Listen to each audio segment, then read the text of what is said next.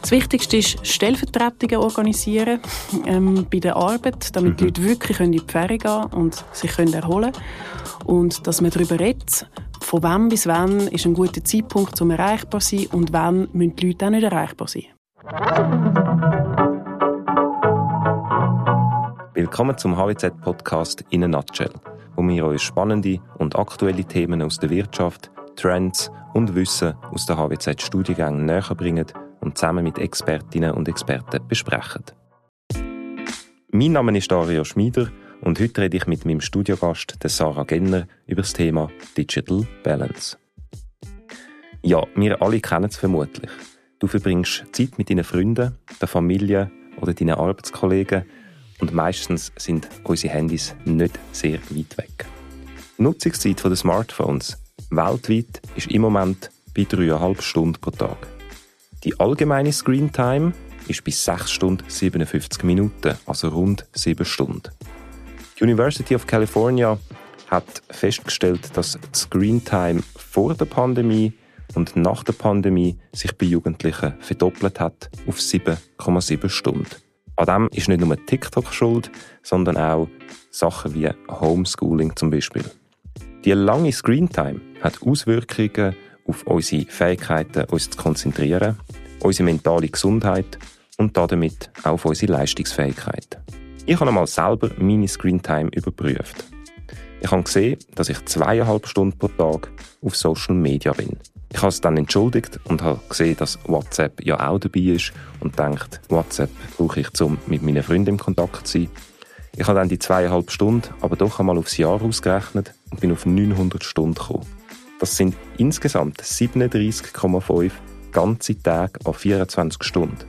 Oder in Arbeitstagen ausgedrückt, an 8,4 Stunden sind das 107 Arbeitstage. Immer online, immer im digitalen Raum und durch das auch oftmals immer erreichbar. Die andauernde Erreichbarkeit hängt direkt mit der Digital Balance zusammen, weil die Apps und Tools, die wir nutzen, in den meisten Fällen eine Kontaktmöglichkeit eingebaut haben. Aber nicht nur im Privaten, auch am Arbeitsplatz ist die Ablenkung auf den Screens und in der digitalen Welt nicht weit weg.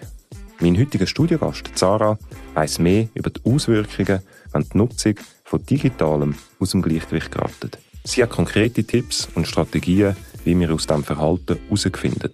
Sie ist Digitalexpertin, Beraterin für Themen rund um die digitale Transformation bei Unternehmen und Dozentin da an der HWZ im CAS New Work, CAS Social Media Marketing und CAS Digital Leadership. Sarah, willkommen bei uns im Studio. Danke für die Einladung. Für den Anfang ganz eine kurze Begriffsdefinition für unsere Hörerinnen und Hörer. Was ist Digital Balance? Für mich bedeutet es einen sinnvollen und einen ausgewogenen Umgang mit digitalen Technologien. Wir haben ja vor allem seit dem Smartphone-Boom haben wir wirklich so ein Gerät fast immer an unserem Körper. Wir haben aber auch noch diverse andere Geräte, oder, wo wir im Büro und auch privat auf äh, diversen Bildschirmen eigentlich können immer und überall online sein. Und das ist schon eine massive Veränderung in unserer für unser Privatleben, in unserer Gesamtkultur, aber eben auch in der Arbeitswelt. Also die, die verwischten Grenzen von wo wir überall immer erreichbar sind, das ist ähm, manchmal eine richtige Herausforderung für viele und wir müssen das auch als gesamte Gesellschaft noch wirklich lernen, mit dem umzugehen. Mhm. Und Digital Balance ist für mich wirklich das, irgendwie so ein einen guten, ausgewogenen Umgang damit zu finden, dass man nicht gerade heisst, ähm, wir müssen jetzt Digital Detox machen, wir müssen uns quasi digital entgiften. Ähm, das ist dann immer so ein die Radikalvariante und ich bin nicht so Fan von dem, weil das ist auch komplett unrealistisch. Ja. Und darum geht es vor allem um Ausgewogenheit. Wir haben über 2000 Kontakte mit unserem Smartphone pro Tag. Das sind nicht nur physische, sondern auch psychische, sogenannte mentale Kontakte. Also das kann sein, dass ich das Phantom vibrieren spüre oder ich dann einfach drauf tippe zum Zeit nachlesen oder ich denke nur schon daran, habe ich vielleicht ein Like bekommen. Städte wie Frankfurt, Köln und Augsburg, vermutlich auch noch andere, aber ich habe von denen gelesen, haben sogenannte Smartphone-Ampeln eingeführt damit der ganze Konsum nicht noch gefährlicher wird. Ähm, Smartphone-Ampeln sind Ampeln, die also tatsächlich im Boden eine Lichtliste haben, ähm, dass ich so, wenn ich über die Straße laufe, nicht muss schauen, nicht muss aufschauen von meinem Handy, sondern gerade sehen, ob es äh, rot oder grün ist. Mich denke, es gibt eine gewisse Sensibilität für das Thema. Das Thema ist jetzt schon ein paar Jahre um. Man liest auch immer viel darüber. Aber die Sensibilität macht es nicht unbedingt einfacher für mich, um die digitale Balance auch wirklich heben oder behalten. Wieso ist es so schwierig, die zu finden? Es ist schwierig zu finden, weil wir einerseits können, also wir haben den Zugang und dann wollen wir auch, wenn wir können. Mhm. Es gibt einen gewissen sozialen Druck privat und auch von Arbeitgeberseite natürlich erreichbar zu sein. Und wenn man gewissenhaft ist, möchte man auch erreichbar sein für die jeweiligen Kontakte. Und was dann eben noch dazu kommt, und das ist wirklich neu, ist, dass es im Geschäftsmodell von Social Media Unternehmen eigentlich ist, um uns eine Art immer einen kleinen Dopaminkick zu geben, wo in unserem Belohnungszentrum aktiv ist, wenn wir so wie zum Beispiel einen neuen Like bekommen oder einen Retweet bekommen, dann passiert da etwas im Hirn von uns und, und das ist dann auch ähm, eine Möglichkeit, wo die Konzerne haben, um ihr Geschäftsmodell zu bedienen, unseren Dopaminspiegel eben hoch behalten, weil dann können wir eigentlich fast nicht mehr aufhören, dass, ähm, die Plattformen zu nutzen. Und an dem haben sehr viele Leute gemerkt, dass es so schwierig ist, dort wieder davon loszukommen. Und darum ist das auch, glaube ich, eine der beliebtesten Funktionen von, denen, von der Funktion von der Bildschirmzeitregulierung, dass man die Social Media Apps ein bisschen kanalisiert und, und dort eben sich auch äh, Zeit limitiert, wo man dort drauf ist. Okay, also deine Schlussfolgerung ist, dass man das Tool das digitale Tool mir wiederum hilft, zu sehen, dass wir zu viel auf, ihrem Tool, auf dem Tool selber sind. Ja, es ist absolut paradox. Also, dass wir eigentlich Technologie brauchen, um äh, das Schwierige an der Technologie wieder zu regulieren, ist äh, eigentlich ähm, äh, ja, schon fast ein, bisschen ein Augenzwinkern vom ja, Schicksal, kann man so sagen.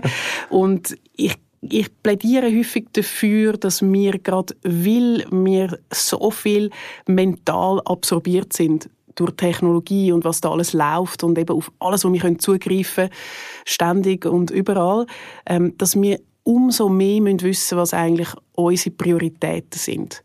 Sex in unserem Job, Sex aber auch in unserem Privatleben, Sex im Leben insgesamt. Umso mehr müssen wir wissen, was wir wollen und auch müssen priorisieren, dass wir nicht einfach so wie in dem, in dem Stream inne sind von ich hüpfe von dieser App zu der anderen App und dann schaffe ich da noch ein bisschen und dann bin ich da wieder auf diesen Social Media Apps und dann bin ich aber eigentlich in der Ferien und dann schaue ich doch noch die Mails an oder doch noch was auf Slack oder Teams oder was auch immer passiert ist, ähm, dass wir dort umso mehr wissen, okay, ich habe für mich eine Priorität, um mich erholen in der Ferien und darum tue ich zum Beispiel meine mobile mobile Geräte in der Ferien so einstellen, dass ich wirklich eigentlich nichts von der Arbeit mitbekomme.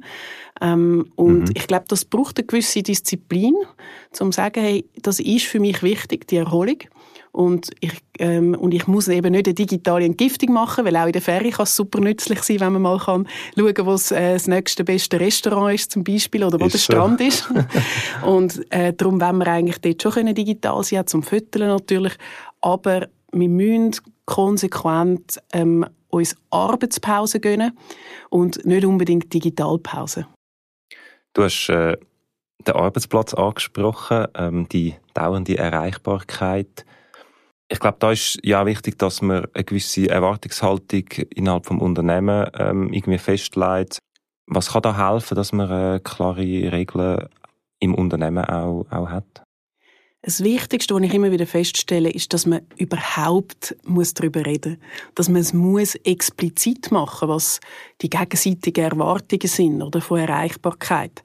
Es hat sich wie so ein bisschen eingeschliffen, oder? Durch die Möglichkeiten, da, dass man eben auch zum Beispiel auf dem privaten Handy kann eigentlich die, die, die ganze Korrespondenz, die berufliche auch erledigen, mhm. Ähm, dass dann das wie so ein bisschen als normal angeschaut wird oder so ein bisschen die Eigenverantwortung der Leute, was ja auch ein Teil natürlich stimmt. Also das hat auch sehr viel mit persönlichen Abgrenzungsfähigkeiten zu tun, dass man einen ausgewogenen Umgang eben hat. Aber es hilft allen, wenn man in einer Firma oder Organisation wirklich klar und explizit abmacht, dann erwarten wir Erreichbarkeit zu den Bürozeiten oder von mir aus von 7 bis 7, vom Montag bis Freitag. Und alles, was außerhalb von dem ist, muss wie ein Notfall sein. Und wir machen ab, was der Notfallkanal ist, wo man jemanden erreicht und wir machen auch ab, was wirklich ein Notfall ist. Und ich glaube, das hilft extrem, um die Leute ein bisschen entlasten, um einfach zu wissen, okay, ich muss im Fall am Abend mein Mail, mein berufliches Mail nicht anschauen, ich muss am Wochenende nicht, ich muss in der Ferie nicht.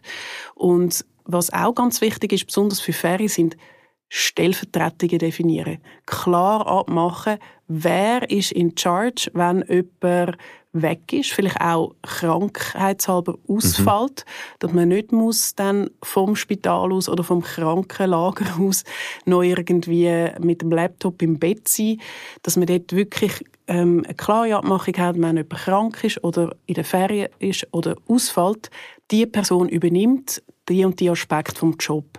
Und das ist auch eine super Entlastung, um nachher wie nicht Angst zu haben, dass man zu übervollen Mailboxen zurückkommt. Ich glaube, das ist mir auch so ein bisschen bequem geworden, weil es so einfach ist, zum kurz zu sagen, ja, ich schaue es dann schon noch kurz an, wenn es brennt und so mhm. in diesem Projekt, mhm. dann schaue ich schon noch in die Mails rein. Äh, oder ich bin zwar in der Ferie, aber ich kann mich schon kontaktieren. Ich glaube, das ist eine, eine Kultur, die uns insgesamt nicht gut tut, wo wir wirklich schauen dass die Leute auch nach wie vor die Erholungszeiten haben. Ähm, ja, wir haben eine zunehmend erschöpfte und gestresste Gesellschaft. Das zeigen Zahlen aus dem Jobstressindex, wo mhm. über lange Zeit immer wieder gleich viele Leute in der Schweiz befragt. Ganz klar, dass da ein Trend nach oben ist. Es ist nicht exakt klar, wie viel zurückzuführen ist auf digitale Erreichbarkeit, aber es ist äh, schwer zu vermuten, dass das ein Aspekt ist. Du behandelst viele von diesen Themen, die du jetzt angesprochen hast, auch im CAS New Work, da bei uns an der HWZ. Ähm, kannst du vielleicht kurz einen Überblick geben, was für Themen das angeschaut werden konkret ähm, und wie? Ja, im CAS New Work geht es wirklich um einen, einen, breiten Überblick über die digitale Arbeitswelt oder so, wie wir eigentlich heute wollen, äh, zusammenarbeiten. Und der, der Begriff von New Work ist auch ein bisschen aufgeladen. Man hat früher eher von so ein bisschen Future Work geredet. Ähm, jetzt ist New Work wieder so ein bisschen ähm, mehr aufkommen als ein Begriff, um eben beschreiben, was sich auch verändert mit der digitalen Arbeitswelt. Der Begriff ist schon älter und tut auch ein bisschen eine Art Sinnstiftung von der Arbeit, ähm, den Aspekt betonen. Mhm. Für mich ist der Aspekt ähm, nicht unwichtig, aber auch nicht im Zentrum. Wir sind am Institut für Digital Business an der HWZ und ich komme auch ganz klar von der Technologieseite her und von den Auswirkungen von Technologie auf die Arbeitswelt und darum ist für mich wichtig, dass wir in dem CAS wirklich können viel Wissen und Inspiration vermitteln, wenn es darum geht, möglichst gute Arbeitsbedingungen für Menschen im digitalen Zeitalter zu schaffen. Auch das Thema Selbstführung kommt natürlich vor. Das hat dann okay. wieder mit dem zu tun, wo auch eben Digital Balance teilweise anspricht, oder? Mhm. Dass man auch wie selber muss eigene Prioritäten kennen, sich selber steuern, auch Prioritäten im Arbeitsprozess setzen. Mhm. Und das bedeutet dann schlussendlich halt auch, dass man irgendwie sich kann äh, genug Erholungsphase einplanen, auch kann Nein sagen und, und so ähnliche Themen, die zu der Selbstführung eben auch gehören. Ein anderes Thema, das uns auch sehr beschäftigt, ist das Thema Raum und ähm, und Organisation und Technologie. An dieser Schnittstelle findet vieles statt in dem COS, weil jetzt ja auch viele Firmen und Organisationen anfangen umbauen, okay. weil ja die Leute mehr eben mobil flexibel arbeiten, ja. weniger ins Büro kommen, das Büro wie eine neue Funktion überkommt in der Zusammenarbeit als einfach der Ort, wo man am Morgen automatisch jeden Tag hingeht. Mhm. ähm, und dort äh, sind auch sehr viele Diskussionen da, wie kann man die Büroräumlichkeiten so einrichten und umbauen, damit sich Leute wohlfühlen, damit die, die also wie eine kleine Heimat im Büro brauchen, äh, sich auch wohlfühlen und die, die ein bisschen mehr Flexibilität brauchen, auch ähm, trotzdem einen Platz haben, wo vielleicht ähm, nicht fix ist, wo eine Flexdesk-Lösung ist. Und dort schauen wir uns verschiedene Modelle an, was funktioniert bei denen, was funktioniert bei anderen und wie kann man auch schauen, dass man sich überhaupt noch findet, dass die Leute sich noch mit dem Job und mit der, mit der Firma und mit dem Team überhaupt noch identifizieren, wenn man sich weniger physisch sieht. Und das sind ganz, ganz viele Aspekte, Punkte, die uns da beschäftigen. Und Digital Balance natürlich auch. du befasst dich ja jetzt schon ein paar Jahre mit dem Thema. Ähm, du hast auch ein Buch geschrieben, das heißt On-Off. Und wenn unsere Hörerinnen und Hörer etwas mitnehmen sollen heute, einen Tipp oder einen Trick, den du hast, ähm, an sie, was wäre das? Das Wichtigste ist wirklich, dass wir explizit darüber reden, wie wir als Gesellschaft oder eben auch in einer Firma, in einer Organisation damit umgehen. Manchmal auch in einer Familie oder in einer Partnerschaft. Mhm. Oder?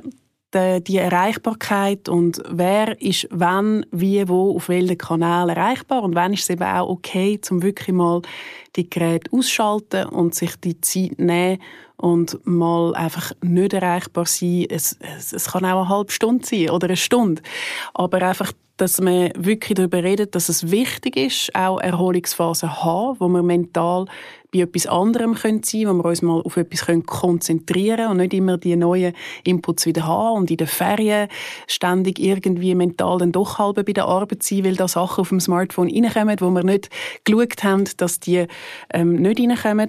Das Wichtigste ist Stellvertretungen organisieren ähm, bei der Arbeit, damit mhm. die Leute wirklich in die Ferien gehen und sich können erholen können. Und dass man darüber redet, von wann bis wann ist ein guter Zeitpunkt, um erreichbar zu sein und wann müssen die Leute auch nicht erreichbar sein. Wenn sie krank sind, wenn sie in der Ferien sind, am Wochenende. Und was sind Notfälle, wo man erwartet, dass Leute erreichbar sind und welcher Kanal ist der Notfallkanal? Sarah, vielen Dank fürs Gespräch. Sehr interessant. Danke vielmals für die Einladung. Das war der Podcast zu Digital Balance. Wenn dich das Thema interessiert und du mehr darüber wissen und erfahren dann ist allenfalls der erwähnte CAS New Work an der HWZ und mit der Sarah Genner etwas für dich. Du kannst dich anmelden oder mehr Infos holen auf fh-hwz.ch.